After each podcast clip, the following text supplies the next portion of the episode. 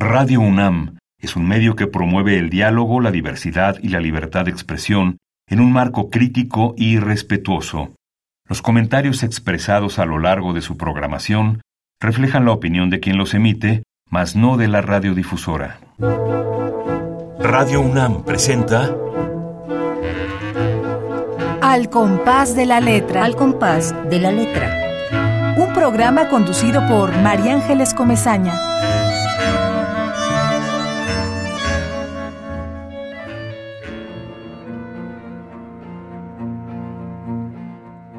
Solar de lluvia. Eran tu sol y mi lluvia, pero nos llueven soles como años sin mojarnos. Perdidos de sequía, si acaso los riachuelos que arrastran las últimas arenas recuerdan en el pulimento de las piedras cómo tus soles formaban espejos limpísimos, creados con mis lluvias, ese lento vapor que aún respiro ascendente hacia tus rayos exhalados momentos sin regreso, hacia los años que vieron tu partida o no pudieron siquiera, pero sintieron tu sol irse escondiendo. Ese calor de fotosíntesis, de flores y paisajes extensos con espigas, humedecidos de todos mis chubascos. Calor, calor extremo del que le da tensión al arco iris, sol pluvial que curva el horizonte, el que mojó los días y sus tardes, asoleándose de lluvias, temperatura que calman los arroyos, puliendo nuestros pasos, los míos sin irse, los tuyos extraviados, en esos años sin cauce ni cascadas, vapor sin clorofila, el de mi lluvia sin sol de tus praderas, falso sol que esconde en la penumbra este solar de lluvia disecada.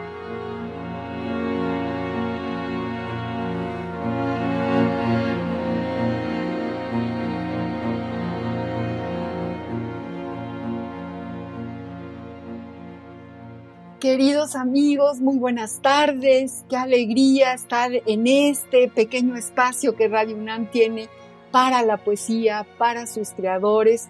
Y qué alegría escuchar esta voz, este poeta que nos acompaña la tarde de hoy. Estoy muy agradecida, Benjamín Anaya, contigo. Me da mucho gusto que formes parte de este programa, de este compás, y, que estés con nosotros leyéndonos eh, tu poesía de tu libro más reciente, El Cosmos Terrenal. Gracias, Benjamín. Muchas gracias por estar con nosotros. Muchísimas gracias a ti y a la gente que sigue este programa. Yo, bueno, soy María Ángeles Comezaña y como siempre, todos ustedes ya saben que aquí eh, tenemos una especie de tertulia virtual. Ya sabemos que Ramiro Ruiz Durá por ahí anda y, y, nos está escuchando y le mandamos un abrazo con mucho cariño. Lo mismo hacemos con Esther Valdés, que está en Monterrey y que sigue escribiendo y haciendo talleres de poesía y de narrativa y que también escucha este programa. Azucena y todos sus hijos, ahí alrededor del programa del radio, a la, a la manera antigua, también se sientan a escuchar a los nuevos poetas, a las nuevas voces que son parte de, de, este, de este inventario de poesía que lleva ya cinco años y que nos da muchísimo gusto seguir con él, seguir adelante con él. Y bueno, Benjamín Anaya es un poeta espléndido, voy a leer un poquito de su trayectoria, de su gran trayectoria como músico, como escritor, como promotor cultural, para que ustedes sepan más o menos eh, cómo nos vamos acercando al alma y a la vida de este espléndido escritor. Benjamín es editor, cronista, es promotor cultural, como ya les decía, es fotógrafo, es guitarrista de fusión contemporánea. Fue subdirector académico del Conservatorio Nacional de Música, editor en jefe de la Facultad de Música de la UNAM y secretario académico de la Academia de la Danza Mexicana del IMBAL, donde también es profesor. Actualmente es el coordinador de comunicación de, de un palacio, del Colegio de San Ildefonso. Qué maravilla, Benjamín. Qué maravilla eh, estar, vivir de todos los días en ese maravilloso palacio. Benjamín Anaya compuso el soundtrack del multipremiado documental de Esu Meléndez, Immigrant Nation, The Battle of the Dream, Clandestino Films, Chicago 2010. Obtuvo el premio Poesía en Abril por la alegría de la gente. Se lo dio este premio Paul University, revista Contratiempo, también de Chicago y también en el mismo año. Ha dirigido editorialmente diversas publicaciones de arte, musicales y ha colaborado en muchos eh, diarios como La Jornada, el periódico Reforma, Generación, Contratiempo, Alforja de Poesía y Proceso, entre una veintena de publicaciones de México y de Estados Unidos. Ha sido conferencista invitado en universidades, múltiples universidades, como 10 universidades, Arizona State, Ohio State, Ohio Wesleyan, Tufts, Amherst College, etcétera, etcétera, etcétera, todas en Estados Unidos, todas, ¿verdad, Benjamín? Y también en la Universidad de París. Así es, en la, Universidad París 8 y en la Universidad Carolina de Praga. Imagínense. Bueno, has andado por todo el mundo, Benjamín, es, es, es, es una maravilla. Como promotor editorial, ha coordinado el programa de ferias de libro internacionales de la Ciudad de México, Los Ángeles, Chicago, colaborado en la organización de festivales de poesía en México y en Zacatecas. Allá hace 20 años, creo, ¿no? ¿Cuántos años, Benjamín? Nos conocimos en la Feria del Libro del Zócalo cuando, cuando apenas empezaba. Así es, hace 19 años. Hace 19 eh, años, imagínate. Con el doctor Enrique Semo estábamos. Exactamente, querido. Y bajo la dirección de nuestro queridísimo José Ángel Leiva, a quien mandamos un abrazo con todo cariño. Enorme maestro, José Ángel Leiva. Sí. Enorme maestro y gran amigo, entrañable amigo. Bueno, Benjamín Anaya en 1997 editó Estridencias Inválidas, cancionero con sus letras para el grupo de rock Restos Humanos e inició con ello ediciones La cuadrilla de la langosta. Qué maravilla, Benja, cuántas cosas has hecho, qué bárbaro.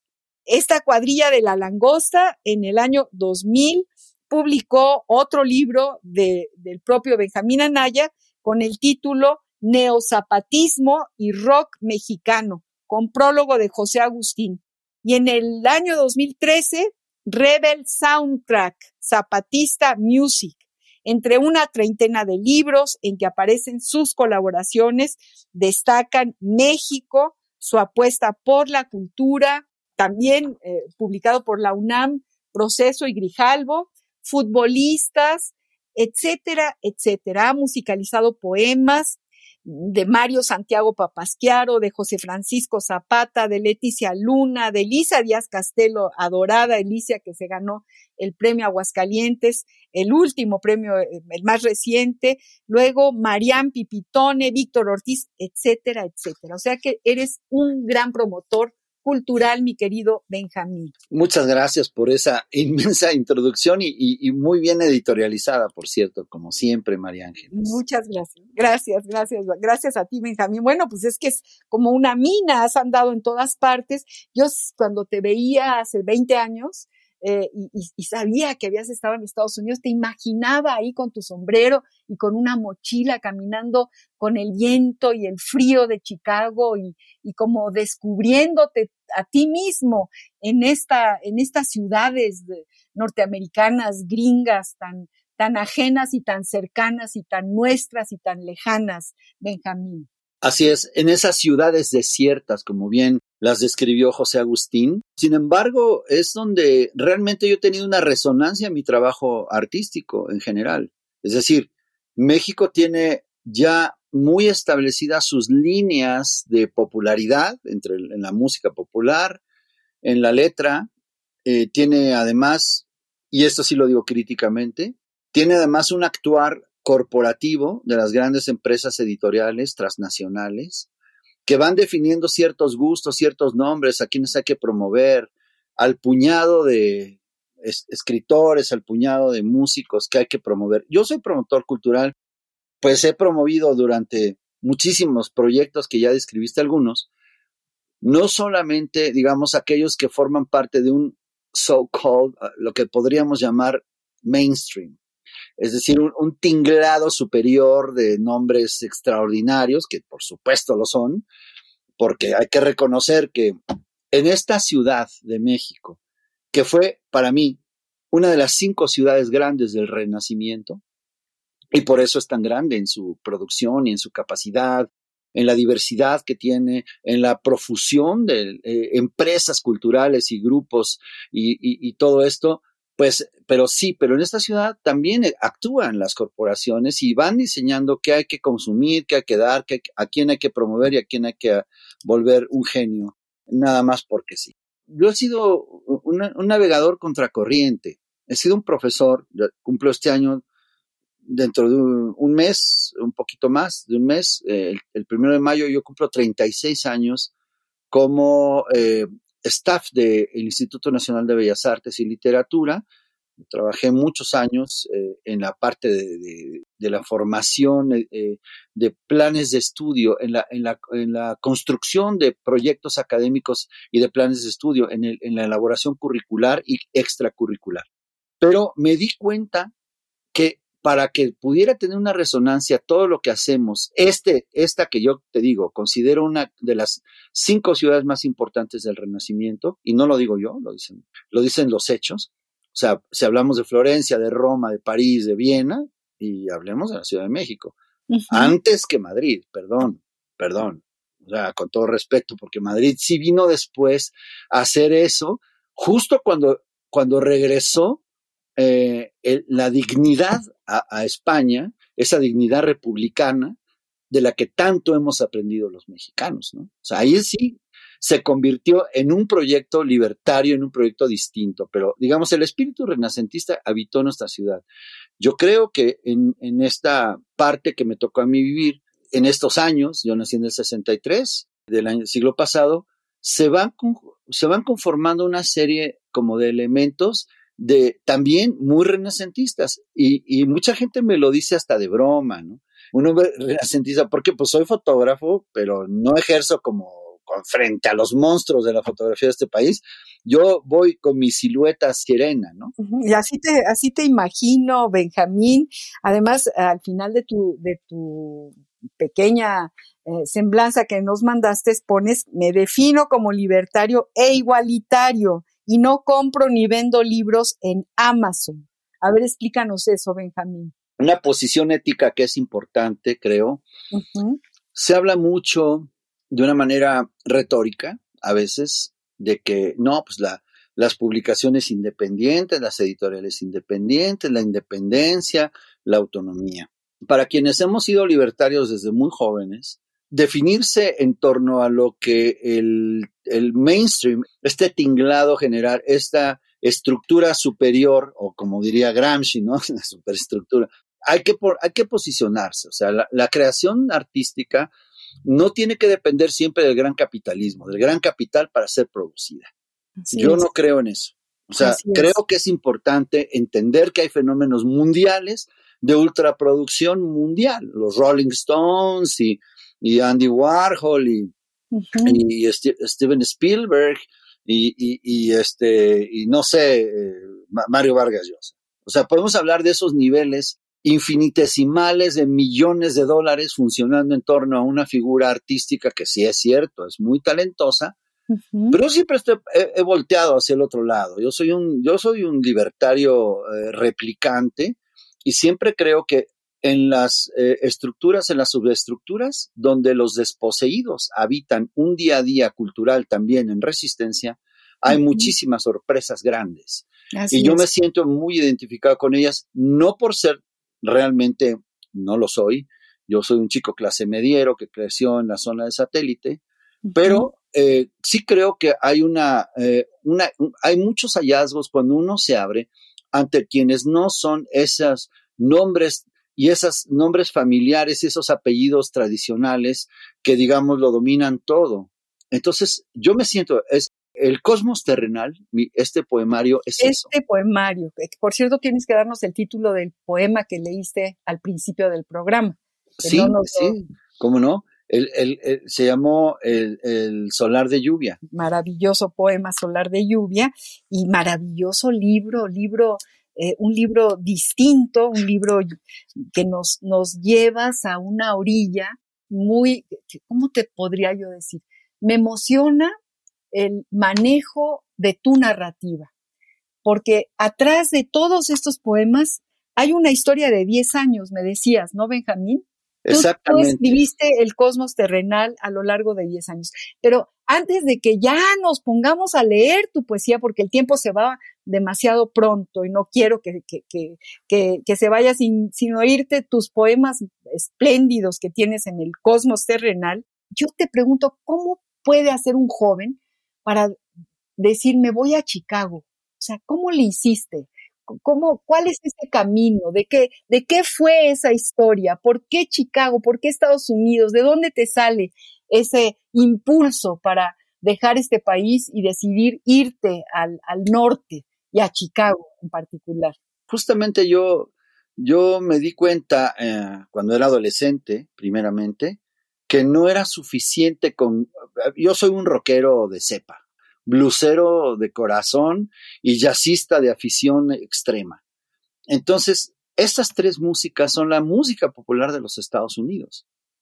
Ellos nacieron, eh, esas, esas músicas, primeramente, la, la, raíz común son los, por un lado, los, los, estos cantos, estos cánticos preciosos que son los gospel, uh -huh. y por el otro lado, los instrumentos acústicos que fueron heredándose de familia en familia, pobres todos ellos, viviendo en los slums, ahí en, los, en, las, en las afueras de las ciudades, clase obrera, clase, clase campesina, ex esclavos, a quienes les tocó de refilón después de la guerra de secesión un poquito de libertad y que muchos mejor se fueron a Chicago, a Detroit, a vivirla, a Nueva York, a vivirla más intensamente, porque de plano en el sur siempre iban a ser eh, sojuzgados y además iban a ser menospreciados por la mayoría white trash, ¿no? Entonces, yo me di cuenta de que esa era una conexión conmigo. A mí, yo no me sentí siempre muy, muy, muy conectado con est la estratificación social que hay en México, con esta forma tan eh, eh, brutal de, diferencia socioeconómica que hay entre la gente que proviene de orígenes indígenas o campesinos y, quienes eh, forman parte ya de, de, una estructura antigua de seis, siete, ocho generaciones de herencias donde hay pues toda esta riqueza que no todo el mundo puede acceder. Pero volvemos a ti, volvemos a tu, a tu impulso. ¿Tú te inspiras en esto para irte para allá? ¿Esa es tu inspiración? Es que yo no, yo no me sentí feliz en satélite no había librerías, no había lugares donde tocar rock. Entonces mi casa, ahí en Viveros de la Loma, se convirtió en un espacio para el rock. Y, y, y empecé a, ahí fue donde empecé realmente mi carrera como promotor cultural a los 17, 18 años haciendo conciertos, invitando bandas y que leyeran sus, sus textos también, aquellos que tenían este ánimo de poesía, a que llevaran sus cuadros a vender los, los compañeros de ahí de la zona de viveros, de satélite, de Tlanepantla, de Santa Mónica. ¿Y cómo es que te vas a Chicago? Porque el llamado, a ver, en, satélite es la sucursal de Los Ángeles en México. Ajá. Teníamos un freeway, teníamos un autocinema, teníamos el mall número uno, el primer mall que se creó en Latinoamérica fue Plaza Satélite. Todos hablábamos inglés, todos no hablábamos inglés. Y era una cosa que, que, que incluso Monsiváis alguna, en alguna de sus crónicas nos vaciló porque conocía a, a, muchos de nosotros. En la revista La Guillotina surgió ahí en Viveros de la Loma, ¿no? Entonces decía que, que, que los satelucos éramos este, los primeros gringos nacidos en México.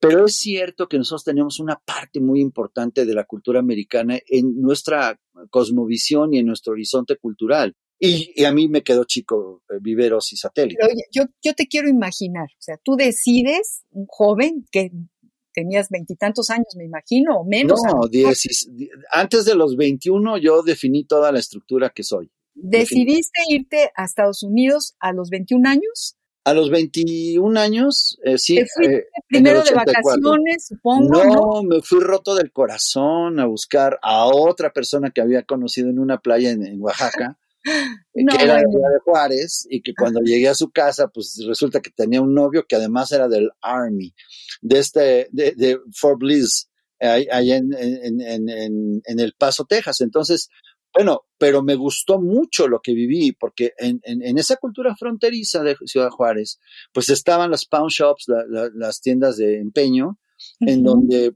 podías fácilmente, si, si, si hacías algún acto de, para ganar dinero cantando, que era mi caso, yo cantaba canciones de Bob Dylan, de los de Pink Floyd, de Neil Young, etcétera, en bares a esos años, a los 21, 20, 21. Y con eso yo me podía ir a comprar al paso eh, guitarras, este, sleeping bags, o sea, cosas que me gustaban a mí. ¿Conseguiste trabajo en Estados Unidos? No, no, o sea, yo siempre he burlado eso, o sea, bueno, sí, sí, después ya conseguí, ¿verdad? Pero digamos... No, había que comer, ir al súper, ni modo. Era muy fácil, para nosotros que éramos jóvenes arriesgados, mí, yo y otros amigos, otros dos amigos que estábamos al mismo tiempo allá en el 84-85, a principios del 85, eh, pues vendíamos sangre, porque te compraban a, 50 dólares el litro de sangre. Entonces, con dos litros de sangre tenías 100 dólares. 100 dólares eres el rey de la frontera. Con tinta sangre del corazón. Mi querido Benjamín, escribes un libro, El Cosmos Terrenal, durante 10 años un libro que tiene cinco partes. Adviento, que te inventas esa palabra, el regreso, el renacimiento, la sanación, la transmutación del alma. Es decir, un viaje, un viaje místico, un viaje eh, profundo de tu, buscando tu ser, o sea, sanándote, eh, cambiando, eh, y, queremos escuchar estos poemas para que nos, nos, nos vayas contando qué hay atrás. Vuelvo, vuelvo a plantear la historia detrás de la poesía. Cuéntanos, cuéntanos, este, Benja. Eh, y, y, y, ya me está diciendo nuestra productora que tenemos también que plantear la palabra que decides como ruta para nuestro programa, que es una palabra bellísima y que es la palabra enaltecer. Qué bella palabra. Esa, eh, Qué bella palabra, mi querido Benjamín. Así es, un verbo que es ascensión. Y el cosmos terrenal tiene ese espíritu, es decir, yo creo que en la soledad migrante que me tocó vivir, porque este libro lo escribí en Chicago entre 2008 y 2010 o 2011, salvo la segunda parte, el regreso, que sí la escribí aquí en la Ciudad de México, y un poema de la parte de la sanación que escribí apenas el año pasado cuando vi a una persona que adoro y que tenía muchos años de no ver. Y por eso le escribí ese poema que se llama Devoradamente. La condición migrante determina el habla que tienes. Y en el caso concreto de, un, de, digamos, de estos poemas, tratan de representar frente a la soledad y al vacío que es ser migrante y quedarte solo un domingo, sin nadie alrededor tuyo, porque los que están enamorados, pues están con sus amores paseando en los parques, los que están con sus familias, pues están ahí, pero el que está solo, sufriendo de amor, pues tiene que inventarse, aunque sea la mirada de los pájaros, de los árboles, de la naturaleza. Eso me pasó en Chicago. Y por eso este poemario tiene esa conexión. Yo creo que la ascensión mística a la que te referías está plenamente relacionada simplemente con la oscilación del alma, aun si gravita no con una estructura moral, sino en una simple eh, eh, disposición ad, infinitum de la energía que traemos. Y, la, y la, la avientas como una apuesta, esa energía, a ver si algo pega, a ver si tocas un alma, a ver si alguien te voltea a ver y te abraza. Esa sensación de soledad es la que tiene plenamente eh, en su corazón el cosmos terrenal. Y fíjate que sí, ¿eh? sí, a mí me pareció que aquí hay, hay, hay una beta de, de soledad que tiene que ver también con la saudade, con la morriña, eh, con, el estar solo. Yo, yo, yo te imagino en las calles de, aquel, de, aquella enorme ciudad eh, cargando tu mochila y tu soledad. Así es. Y entonces, bueno, uno de los poemas que lo ponen completo, eh, La alegría de la gente. Es un poema que cuando estás triste, pues ves la alegría. O sea, aspiras a la alegría. Entonces, este es un poema que hice en una de las playas de los pobres de Chicago, porque hay playas de ricos también, como en todos lados, ¿no? Está, y eh, además, y pertenece a la primera parte de este viaje, de este libro, que se llama Adviento, ¿no? La alegría de la gente. La alegría de la gente es el último poema de la sección Adviento y ganó un premio, ganó el premio Poesía de Abril en la categoría de poesía visual en, que otorga la DePaul University en la revista Contratiempo en 2010. Fui ganador porque hice este video, pero se los voy a leer. La alegría de la gente. En estas playas lejanas del norte, lejos de mares y caracolas que acaso despreocupan a tiburones y alacranes, en esta ficción de cielo, tan lejos de olas y arrecifes, la bruma nos recuesta con su olor mineral. Si alguna plegaria de olas susurró en arenas incansables, vibró en las enramadas, dándole brisa al sueño de amar. Estas cordiales brisnas temporales no saben ya decirlo ahora, lo callan y al callarlo gritan, pues el silencio del desamor es un estruendo del recuerdo vivo. El viento se dirige hacia el futuro. Todos los días del calendario alegre en esta inminencia sucumben extraviados. Restos de pasos caminando juntos en verdes parajes y lloviznas, ruinas contra el tiempo de vivirlas, templos naturales de humedad devota, frutas sabor a besos que arden, el alimento, tan escaso y ansiado para la pobre mano, brindado en cualquier kiosco a media tarde. Cómo suscitan heridas las pálidas sonrisas deslavadas de bruma y de recuerdo, y de ese modo lejanísimas. La gente, como siempre, alegre, mientras tanto, según es su costumbre. No hay playa que la asole, ni espuma que la apague. En su holgorio eterno estallan cohetes de júbilo y olvido. Las nubes, transparentes obsequian otro juego. Desde estas leves olas, de palpitar de ríos con botes desbordados, trazo el pasado de mi luz borrosa en una nueva página de taciturnas aguas. Navego a donde alegre la muchedumbre arrecia en sus festejos, sonando algarabías con todos mis contrastes. Mi otro esfuerzo, ofrendado en aquel frasco de páginas deseantes, ahora fluye hacia el cauce de un recuerdo abismal.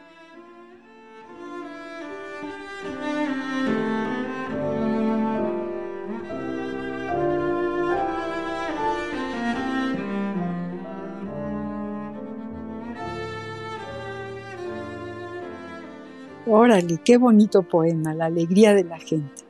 Si alguna plegaria de olas susurró en arenas incansables, vibró en las enramadas, dándole brisa al sueño de amar.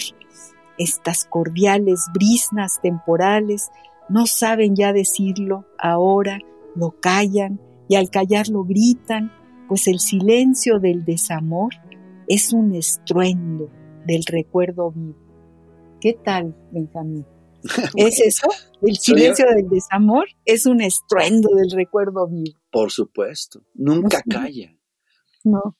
O sea, cuando, el desamor manifiesta, se manifiesta en, como un silencio, como un algo que lo acalla, que acalla el sentimiento, que acalla la energía que, que vibró en esas almas, en realidad es un estruendo de un recuerdo, no puede callar, se convierte incluso en un insomnio. Vamos a ver qué dice el diccionario del español de México sobre tu palabra, la palabra que tú seleccionaste, enaltecer. Vamos al, al diccionario, mi querido Benjamín. La ruta de la palabra.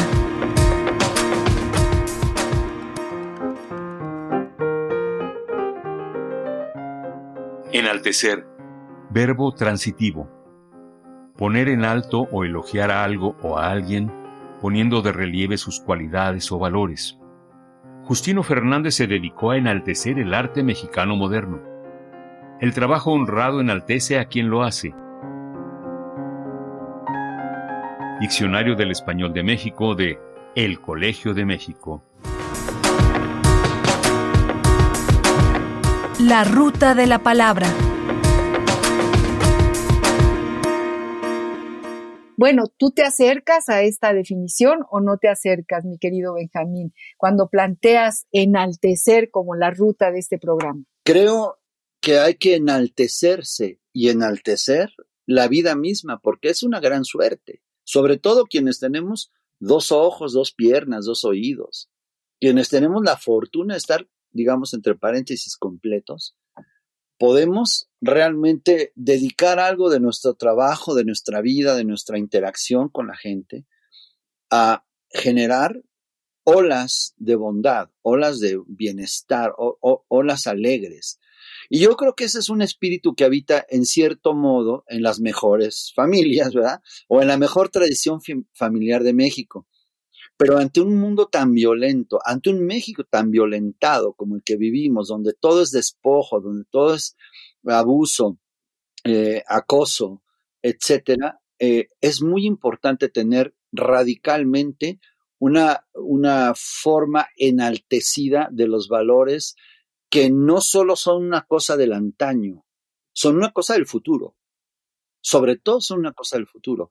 Hay mucha gente que piensa que, que uno por, por dedicar un tiempo a la meditación y a la bondad o a los actos bondadosos y generosos, está perdiendo el tiempo. En realidad no, estamos invirtiendo el poco sentido energético que le queda al futuro porque ante tanta competencia desleal eh, que, nos plantea la vida cotidiana con el capitalismo eh, salvaje, nos va desmemoriando, nos va quitando la capacidad de ascender espiritualmente, y no digo yo ni, como místicos ahí eh, recluidos en un monasterio, sino como personas que a través de esa energía logran el bien para sí y para los demás. Tu, cosmos eh, inicia realmente desde el principio de la, de la vida, digamos, ¿no? Tú te, tú te imaginas, empiezas a hablar del cosmos, de, del gran Big Bang, de,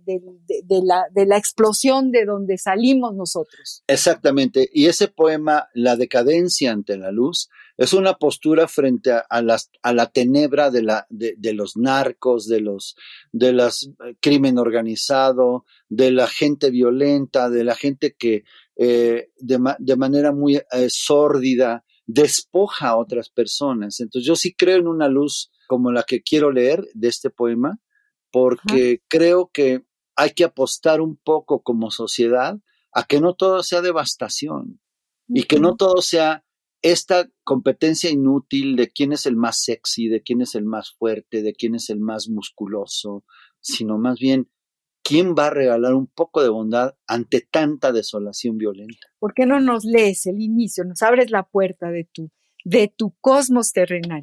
La decadencia ante la luz.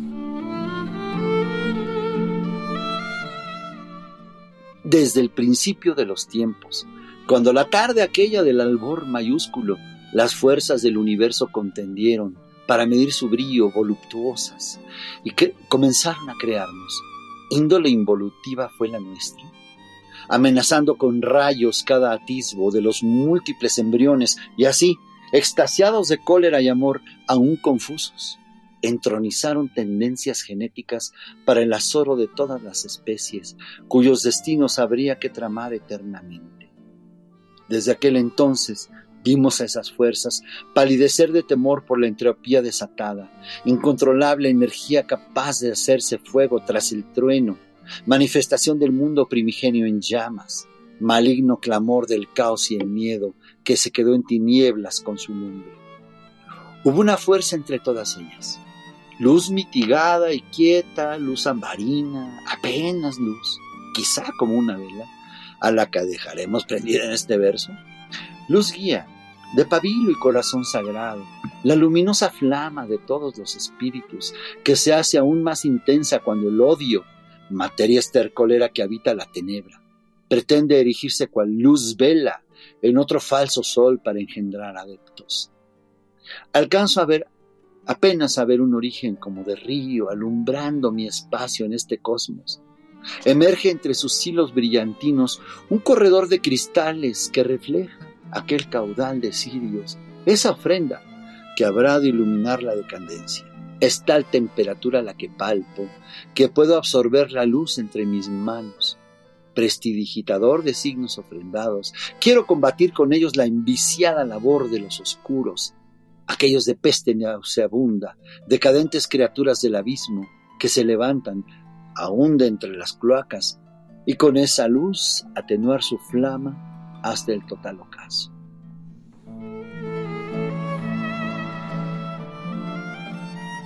Ay, Benjamín, gracias, gracias por este poema.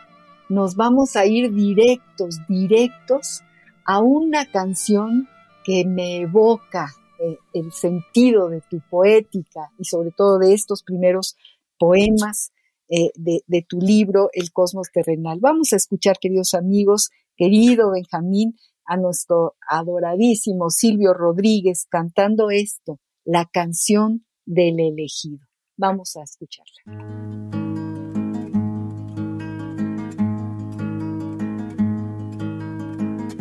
Que se hace una historia, se habla de un viejo, de un niño de sí. Pero mi historia es difícil, no voy a hablarles de un hombre común. Haré la historia de un ser de otro mundo, de un animal de galaxia es una historia que tiene que ver con el curso de la Vía Láctea. Es una historia enterrada, sobre un ser de la nada.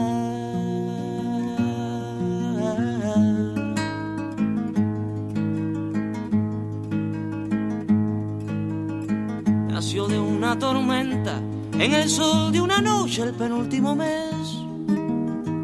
Fue de planeta en planeta buscando agua potable. Quizás buscando la vida, buscando la muerte, eso nunca se sabe.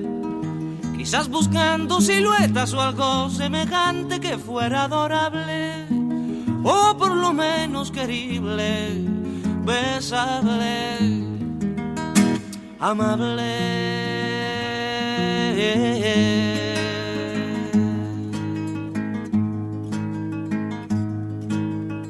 Él descubrió que las minas del rey Salomón se hallaban en el cielo y no en el África ardiente, como pensaba la gente.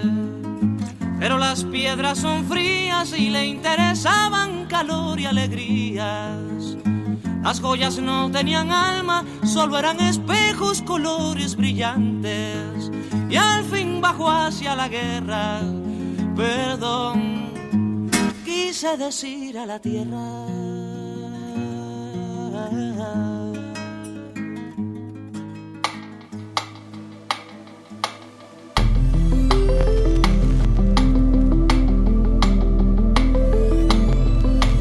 Al compás de la letra.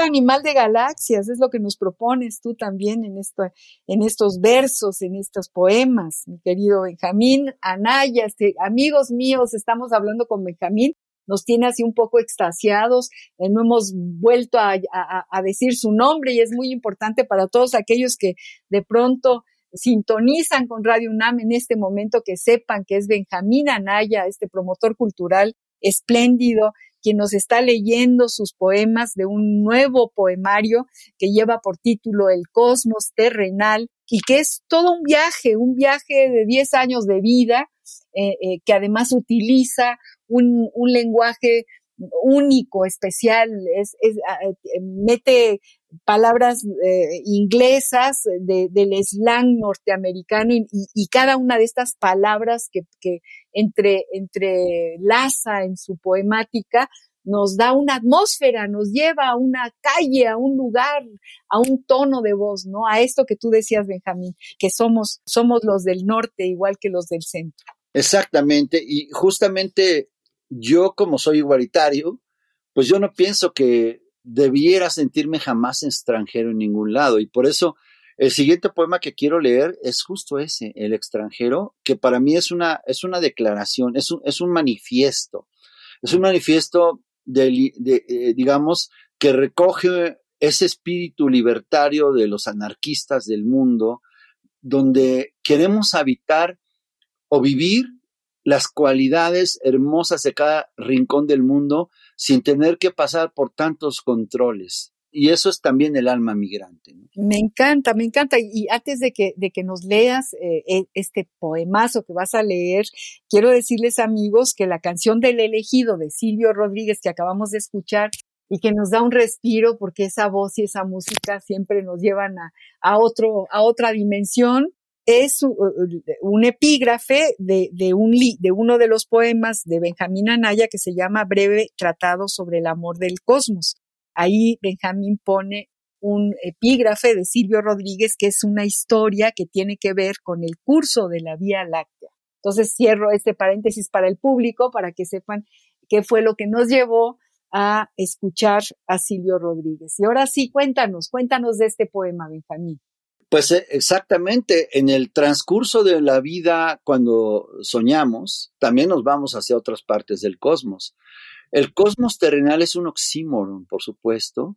Aparentemente podría ser eh, ilógico, pero contar con un espíritu terrestre que ascienda hacia el cosmos. Ese es un poquito el, sentido. Y, y este poema sí que lo dice se llama el extranjero, porque a final de cuentas, si somos seres todos provenientes de una energía del cosmos, la verdad es que nadie debería ser extranjero.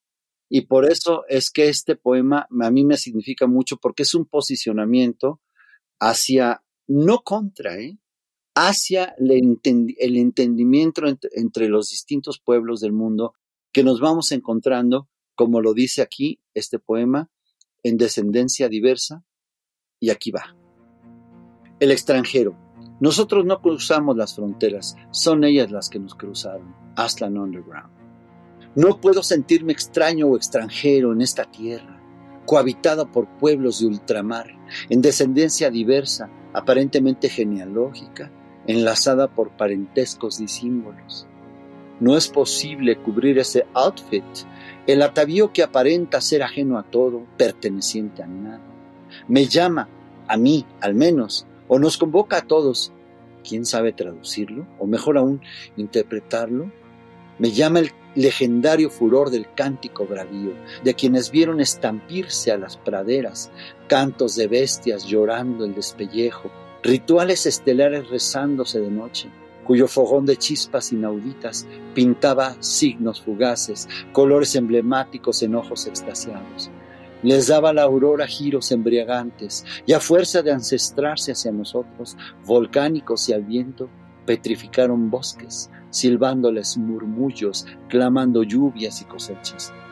Ahí nací en furor y con sigilo. Un eco de mil años fue placenta entre la resiedumbre acantilada, bramantes ríos y sus silbidos que esconden misterios rocallosos. Quizá los visité cantábrico y neolítico, o persiguiendo venados aleutianos, un vasco errante al confrontar su lengua, danza gitana, idéntica al flamenco, asombro de luna símil de extensa Aridoamérica, Navajo, mi peregrina estirpe, Infinitesimales lajas evaporan sudores entre suspiros apay y un canto ascensor que envió sus meteoritos a constelar planicies de polvos minerales. Aunque me esmero en traducirme para el entendimiento cabal de estos mis signos, un cocopélico en melada pétrea, un cante hondo con vino entre las cuerdas, un igual y libre y replicante, y así ponerme a modo para que suene lógico mi sinsentido y que las tardes, cuando la memoria desempolve zapatos y caminos, con aire de algodones de dulce allá extraviados, alguna sonrisa hermosa de sobrinos, posea su testamento repleto de recuerdos, olvidos y mixturas, quizá un adviento emplejo jeroglífico, y así revele acaso un mapa constelar de noches más serenas. Abismal silueta cordillerándose, plano desértico de postmedievales efigies superpuestas en los montículos del tiempo. Has erigido cruces donde el chamán aullaba, brotando sangre de plumas y brebajes. Volviste encrucijada a los mares ya desiertos, donde el pleamar es cacto y espejismo. Una tortuga esconde su rosa de los vientos, pierde mis pasos de tolvanera herida, destraza los contornos de mis huellas rendidas para que la ventisca confunda los caminos, antórchale pabilos en esta zona del silencio.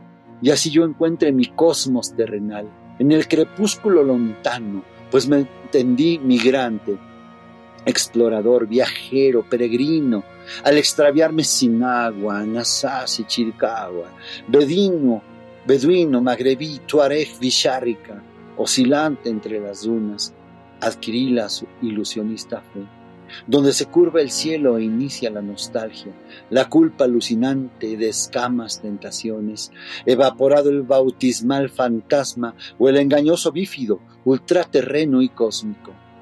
Por eso no puedo sentirme invasor, turista, pasajero, propietario, landlord, todoterreno, en esta tierra mía y de tantos otros, cohabitada por pueblos de ultramar en descendencia diversa, aparentemente genealógica, sobre las rutas trazadas con herencia de dolores milenarios hasta llegar a mis huesos rupestres que todavía se mueven por los ciclos de los siglos.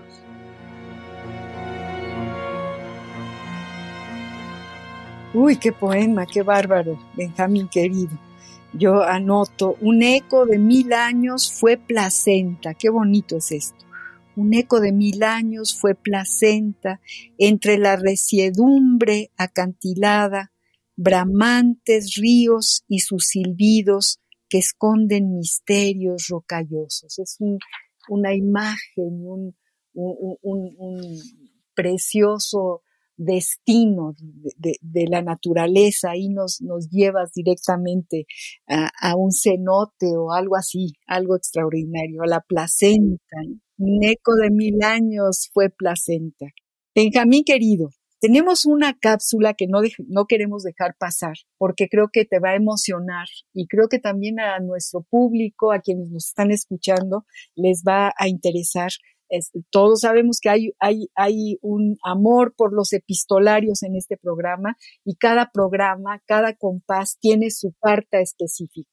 Y en este caso seleccionamos una carta de la gran cantante, queridísima cantante norteamericana, mexicana, Joan Baez, una carta que le escribe ni más ni menos que a Mahatma Gandhi.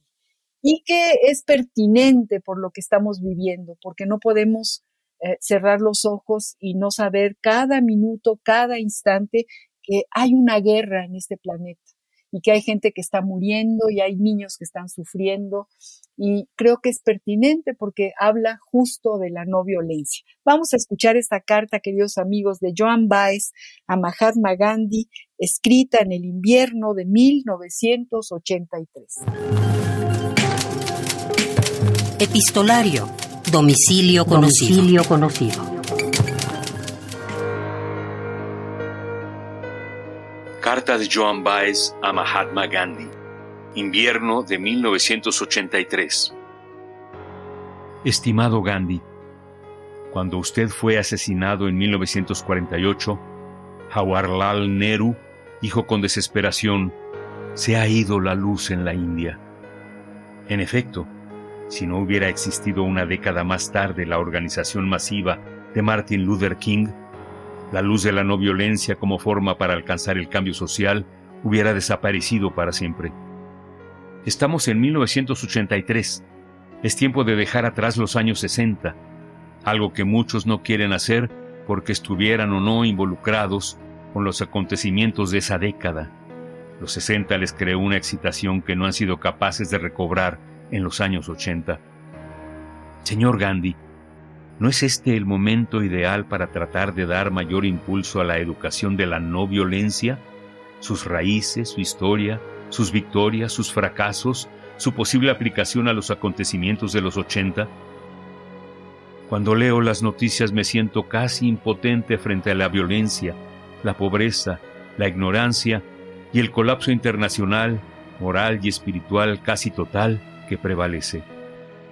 Al buscar un antídoto a esta, solamente la encuentro en la aplicación de la no violencia revolucionaria, una fuerza activa personal, social, económica y política en contra de los males de nuestros tiempos. Pasividad, miedo, no compromiso, la casi parálisis de la gente de los 80. Aunque esto suene prematuro, yo no veo otra alternativa para Humanitas que tratar de instigar un programa educacional no violento, comenzando con nosotros mismos y lentamente extenderlo a las comunidades a lo largo del país. La educación debe preceder al uso masivo de la no violencia para un cambio social. Gandhi, usted recientemente se convirtió en estrella en una película que lleva su nombre. No obstante algunas críticas válidas, es un excelente retrato de su trabajo. Por lo tanto, tenga paciencia si aprovechamos el momento y usamos la película como una herramienta, un camino para ayudar a la gente a comprender un concepto relativamente nuevo en la historia de este planeta terriblemente violento. ¿Acaso no nos dijo usted simplemente, hay dos aspectos de la naturaleza humana, el lado violento, visceral, temeroso y reaccionario, y el lado cariñoso, reflexivo, amante y decente? Y usted dijo, ¿por qué no organizar el lado bueno de una vez? Es el tiempo de intentarlo nuevamente. Con mi más profunda gratitud, Joan Baez.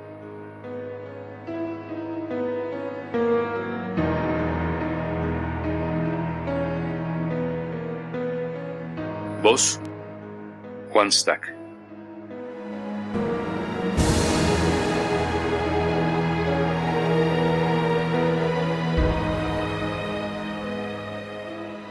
Te parece esta carta, Benjamín? No, impresionante, impresionante. O sea, es que la verdad es que todo lo que se invierte contra la no violencia, los que somos, digamos, de esta, eh, pensamos en esta, en la no violencia como la única manera de pararla, la violencia, y además, siguiendo a, a Walter Benjamin, es una, es una la no violencia es una forma radical, fuerte, no es una debilidad, no es una fragilidad, al contrario, se tiene que convertir en una acción directa contra la violencia. Entonces, eh, yo, yo me, me, conmovió muchísimo lo que me acabas de, y me encanta por, por ti, porque has estado en Estados Unidos, porque conoces muy bien esa tela tan delgadita que nos separa y, y que y seguramente has cantado We Shall Overcome y seguramente has estado cerca de la música de, de los años 60 precisamente, de Pete Seeger, de John Baez, de, de, de, de, de grandes revolucionarios norteamericanos que hay que tenerlos muy en cuenta, justamente ahora. Exactamente, ¿no? Bueno, el, libro El Cosmos Terrenal tiene un, poema epigráfico de Lawrence Ferlinghetti, que fue uno de los, estuvo preso por publicar El aullido de Allen Ginsberg en, City Lights Books, eh, y, fue una persona muy importante en mi vida.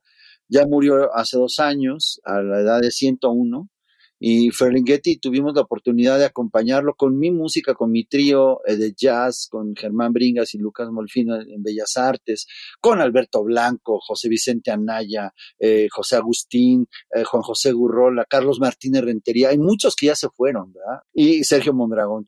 Y este tipo de, correlación que tenemos, digamos, los gringos de, que son libertarios y los mexicanos somos libertarios, es muy grande, es como una confabulación yo digo que afortunada porque tiene dos, dos herencias gigantescas. La anglo que tiene el blues, el, el, jazz, el rock, el spoken word y este tipo de poesía directa, dicha con la gran tradición norteamericana de la literatura, que de la cual viene también mucha de la fuerza en la, de la literatura mexicana, como Fitzgerald. Así, así, así, es, así es, Benjamín. Y efectivamente el picaporte de tu libro justamente tiene este epígrafe maravilloso de, de este gran escritor beat, ¿no? De esta generación de, de, de norteamericanos extraordinarios que, que, existen en el otro lado, ¿no? No nada más es el horror que, que de pronto tenemos enfrente, sino hay un grupo eh, extraordinario de gente valiosísima que han luchado por la justicia, por la libertad y que nos han abierto puertas.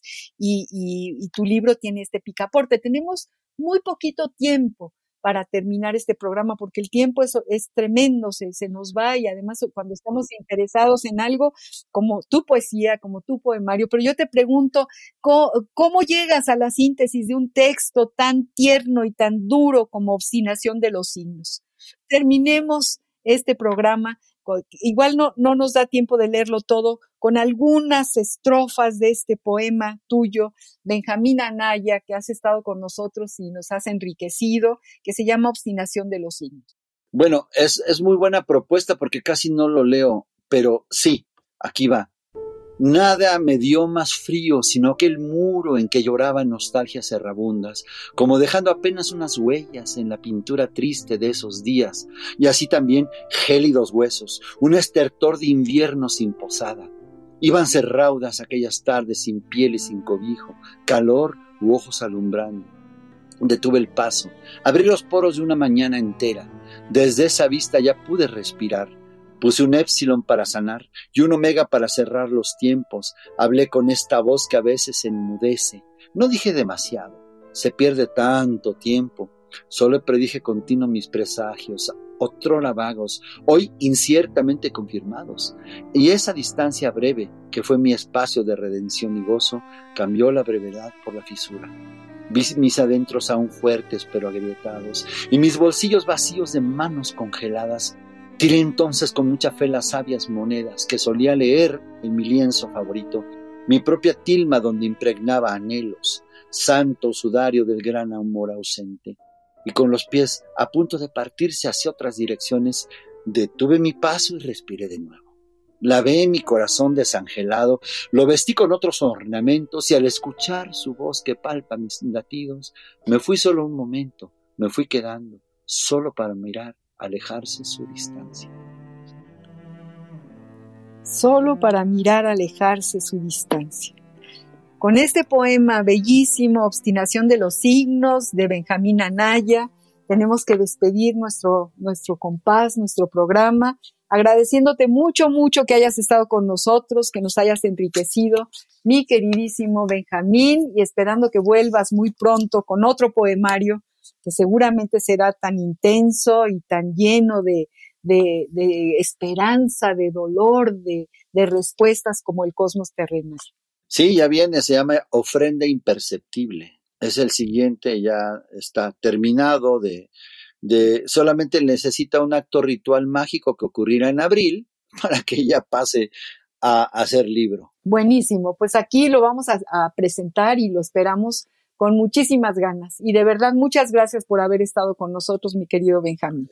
Al contrario, qué honor, de verdad, María Ángeles, muchas gracias y a toda la gente que escucha Mil gracias. Queridos amigos, yo tengo que, despedirme, no sin antes agradecerle muchísimo a nuestra productora Ivonne Gallardo, a Radio UNAM, este espacio para la poesía. Soy María Ángeles Comezaña y los espero para el próximo jueves al compás de la letra. Radio UNAM presentó